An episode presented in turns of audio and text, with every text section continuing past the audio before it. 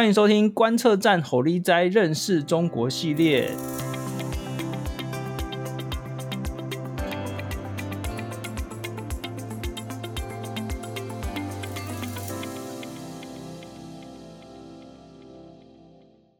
那么这个选举要到了，那那大家都很关心，说，哎，是不是又会有像是一些假讯息啦、资讯战啦？尤其我们知道，最近有蛮多那种就是世界级的学术研究中心，例如说瑞典的 VDAM 计划，他们就是连续好几年都把台湾这个评比为全世界第一的这个接收境外假资讯的国家。那这个议题当然是非常的值得我们重视的哦。那这个我们今天呢就很高兴呢能够邀请到。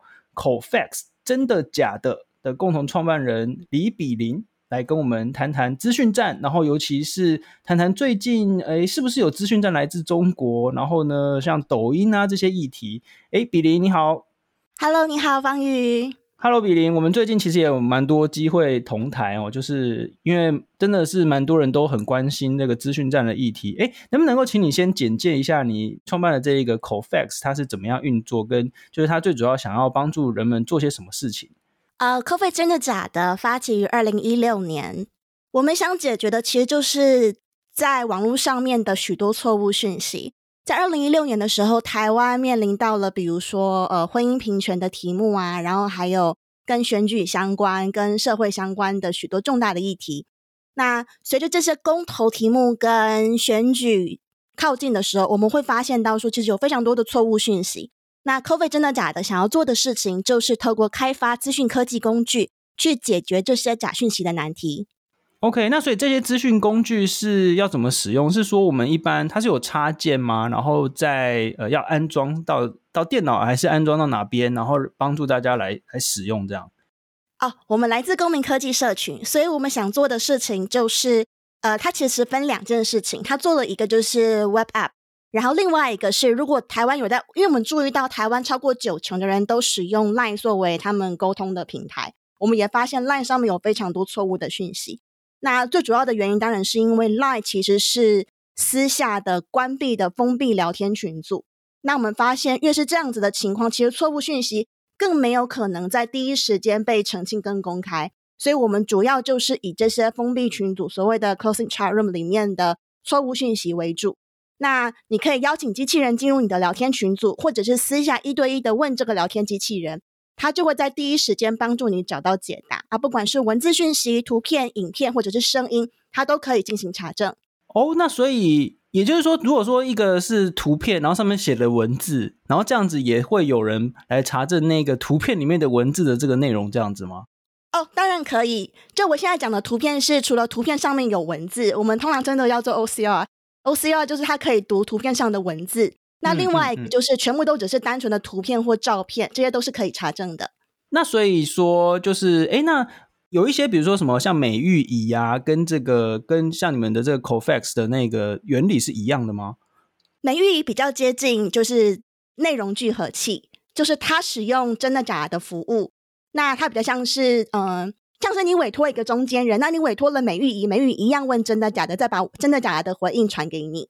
哦，原来是这样子。那可是它运作的方式有点类似，对不对？就就是说，它是一个呃机器人聊天的机器人，或者是它是一个账号，或者是它可以加到你的 Line 的群组里面，是是这样子运作的吗？因为查证的这个流程是最基础的，就是我问 A，他答 B，嗯，那其实是程式上的运作流程。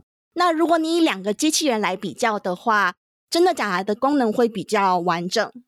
那美玉可能只做大概里面十 percent 的功能。嗯就是以查证这个问题来说，okay，嗯，但是大家都在是都是想要做同样的事情嘛，就是要对付这些假资讯啊，或者是半真半假的资讯啊，这些其实其实这个大家目的应该都是差不多的，是吗？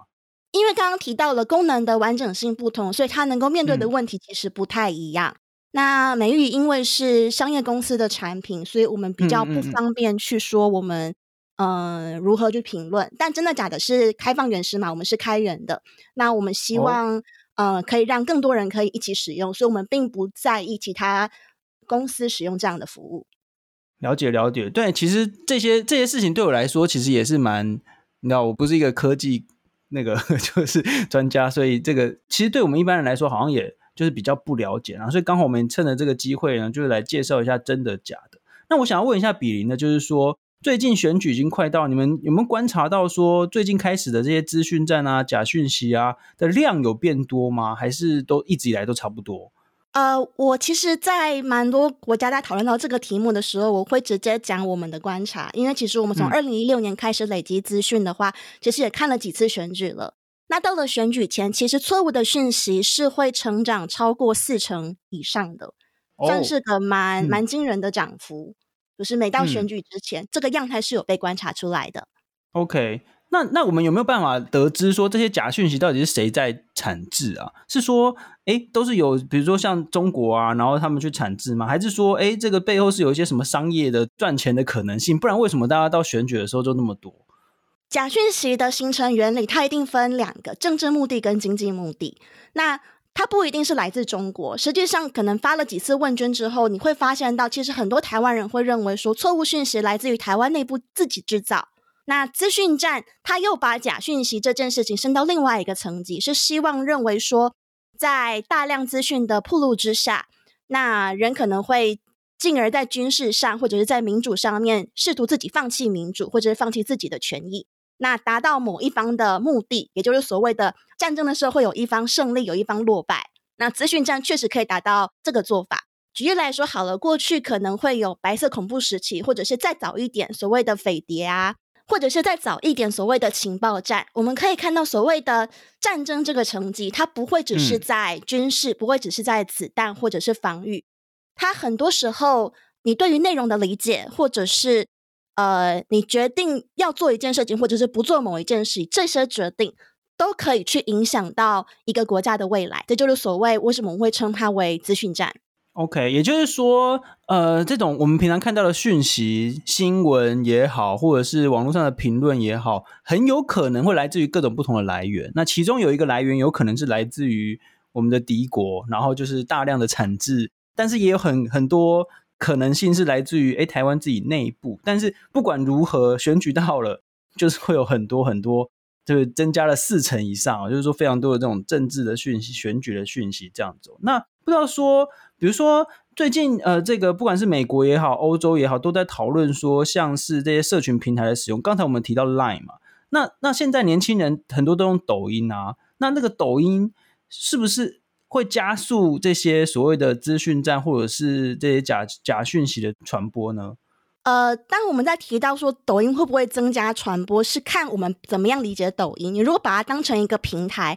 那也许它的做法可能就跟 Line 可能比较接近 Facebook 啦，或者是 YouTube，或者是呃 Instagram 上面的 Reel，就是短影片的平台。那它跟 Line 比较不同的是，嗯，Line 是封闭群组，但抖音是对世界开放。嗯，它会影响民主，或者是影响说资讯战呢？可能是来自于它的演算法，它大量的去。习得某个使用者他喜欢什么样的题目，或者是呃不断的推送不同的或者是特定领域的题目给你。那这些被推送的内容，可能是有些人付钱付广告费，要求呃科技公司推播给使用的民众的。那这种时候，民众可能就因为大量曝光或者是重复的观看了抖音的影片之后，进而形塑了他新的意识形态或者是政治偏见。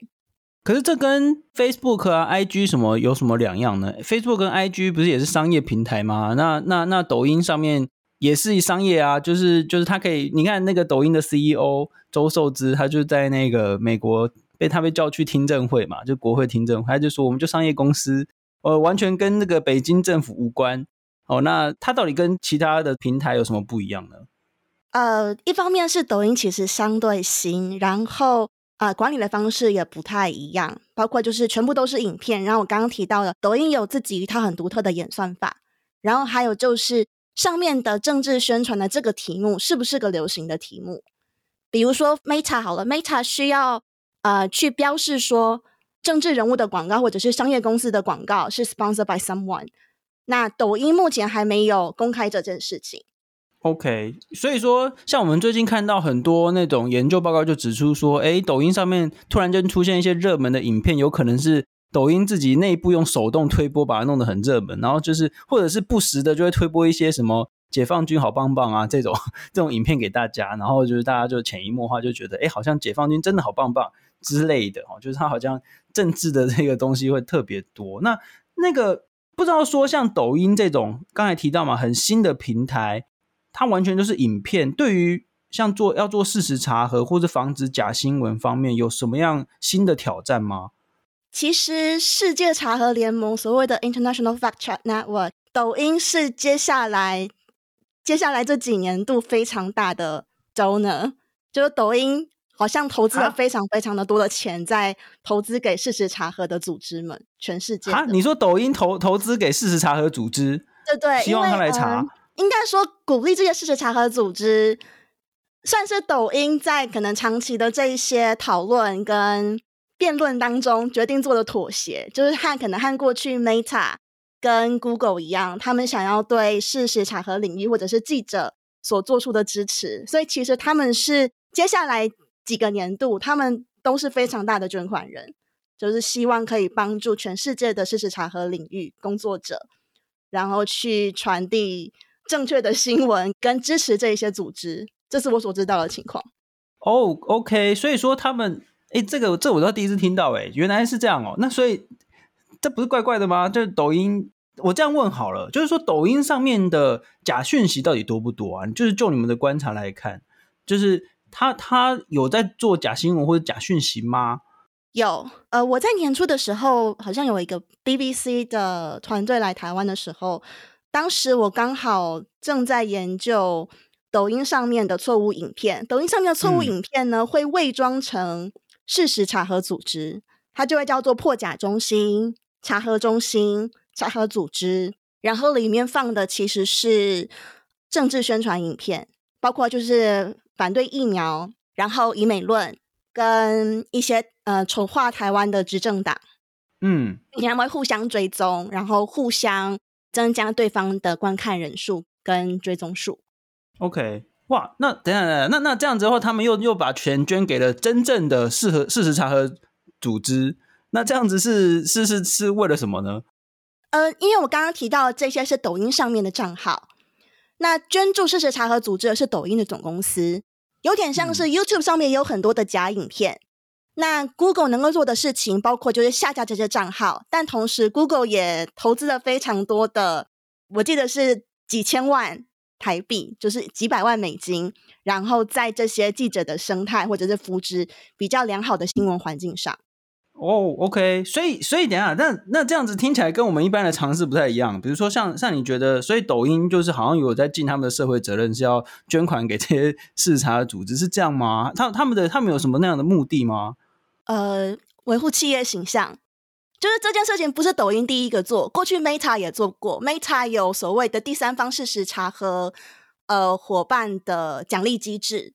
OK，嗯，所以其实长期以来，这些科技公司是有因为不同的游说或影响之下去改变他们过去可能做的没有做的不够好的地方。嗯嗯，所谓的平台治理。所以也就是说，抖音公司他们尽可能的让自己跟其他的科技公司。都做同样的事情，然后不要尽可能的不要被认为是跟中国有关，这样我们可以这样子讲吗？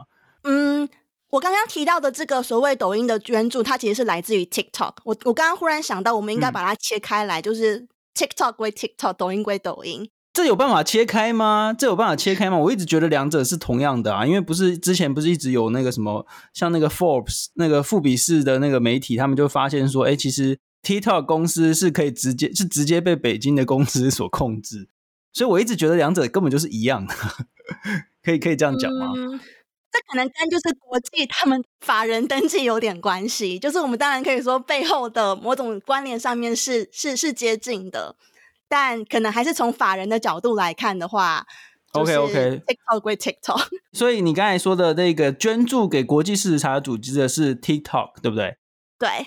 就是在在美国登记的那个 TikTok，然后呢，但是但是有另外一个公司叫做抖音，抖音是北京的公司，它的母公司叫做字节跳动，对不对？应该是这样讲。对，他们之间有这个千丝万缕、剪不断、理还乱的关系。然后他们的 TikTok 的这个 CEO 就拼命的想要证实说，没有没有没有，我们跟这个北京的抖音没有关系。但是就不断不断的有这个媒体又揭露内部文件，说里面明明就是一样之类的哈，就是这个这个是当然只有另外一个另外一个议题了哈，就是大家有兴趣的话呢，可以去看一下我们之前这个周三青年日的讲座的直播的这个回放哈。呃，不过刚才我回到刚才那个那个想要问比林的，就是说，那这些短影片对于人们。呃，就对于人们资讯接收上面，会不会更容易接收到假讯息，以及更难去查核，还是说都差不多，就是一个新的工具这样子？难查核的原因来自于人们会相信眼见为凭，看到图片大家会更愿意相信那个是真的，嗯、看到连贯的影片大家也会比较倾向相信那是真的。比如说过去有许多战争的影片，嗯、后来发现其实是来自于电玩游戏。嗯嗯嗯嗯嗯。嗯那人在看到战争影片的时候，会有几个蛮激烈的情绪反应，比如说恐慌啊，或者是焦虑。那这些都会进而影响他们的决策。OK，抖音上面的影片也是用这些趣味性或者是耸动性去影响民众的认知跟观感，所以带来最大的挑战就是，嗯，其实有一点难追上这一些讯息产制的速度。是因为他们现在使用的人实在太多了，所以这个短影片的产出实在太多，让这个事实查核难以去查核吗？是是是可以这样讲吗？我觉得这不是查核的问题，这来自于说大量的资讯会让民众感到资讯疲劳。嗯嗯嗯，有点像是错误的讯息很多，正确的讯息很多。呃，很多时候我们可能会被问到说，讯息是不是来自于中国？那其实就我个人的。观感就是确定说某个讯息来自于哪里，只能够有助于去区分所谓的敌我意识，但它无助于解决说民众依然被假讯息伤害的这个关键。嗯、真的，嗯、那其实是让如何让民众收到所有的资讯都能够保持怀疑，那比较像是我们在努力的目标。所以，像抖音上面的影片很多，讯息很多，可是这不是只发生在抖音上面才有的。而是许多所有的平台都会遇到这样大量的资讯爆炸，那民众可能会觉得资讯疲劳，进而放弃很多重要的，比如说思考的能力，或者是选择的能力，或者是相信民主的能力。那最后，我们这个今天节目的时间也差不多。那最后，你有没有什么话要想要给这个一般社群媒体使用者或者一般民众有什么样的建议吗？就是。比如说要多用什么样的的茶盒吗？或者是要有怎么样的习惯，或者要怎么样的这个态度来面对这些资讯呢？我们对这件事情的回答，通常是希望大家尽量保持怀疑的本能。我们的机器人其实有接上，就是新的生成式 AI。我们不希望生成式 AI 变成用来制造假讯息，或者让大家对它充满了恐惧。我们希望它用比较正面的形式去引导民众如何进行批判性思考。所以每次收到一则新的讯息，基本上那个 AI chatbot 应该会告诉。看到的人说：“你为什么要对这则讯息保持怀疑？如果你要查证，你可以从哪几个方面去进行搜索？那我们认为这样子的环境会比较健康。”哦，OK，也就是说，大家其实是要去呃知道如何去呃搜索，还有最重要是知道为什么我们需要对这些事情保持怀疑，就对了。就是说，给他鱼吃不如教他钓鱼那种概念，就是说，哎。就是你要一步一步的引导所有的使用者这样子。那那你觉得目前为止的这个看到的成效，就是大家会会真的去 follow 那个呃步骤去做吗？嗯、呃，我们其实会收集使用者的回馈，我们会问说这样子感觉好不好？目前为止还是相对正面，但我们当然也知道这件事情也关系到使用者人数的问题。那一方面，我们也开源，嗯、所以我们希望不只是服务我们的使用者，也帮助更多的人，然后可以让更多人一起来做这件事情。我们认为这就是所谓的资讯民房，就是用比较少的时间.然后去做好你可以为别人付出跟为别人做到的事。OK，好的。那么我们今天这集的节目呢，大概就进行到这边。总而言之呢，就是很希望大家呢，这个在使用社群平台。接收新闻，然后这个讨论公共事务的时候呢，可以再多保持一份谨慎、小心、怀疑的心。那么这样子的话，会比较不容易受到这些所谓的假讯息，或者是这个半真半假的讯息这样子去影响哦。那这个我们新科技哦，带来很多新的挑战，尤其是新的资讯传播的这个形式哦，这个发展真的蛮快的哦。就是坦白说，我现在也是。几乎没有在用这个短影音的平台，但是这个呃也是会看到一些就是在其他平台的这个传播。哦那我自己觉得这真的是蛮新的这样子，也是也是一个对我们来说的一个很大的挑战，因为本身就是一直都在写文字，很很少去再去产制这些呃东西，所以这对我来讲也是蛮新奇的哦。好，那么我们今天观测站侯立斋认识中国系列就进行到这边，那么我们会在每个礼拜五的时候上架，那每个礼拜二的时候呢，也请大家准时收听我们的呃观测站底加啦。那我是方瑜，谢谢比林。谢谢方瑜，谢谢大家，我们下期再见，拜拜，拜拜。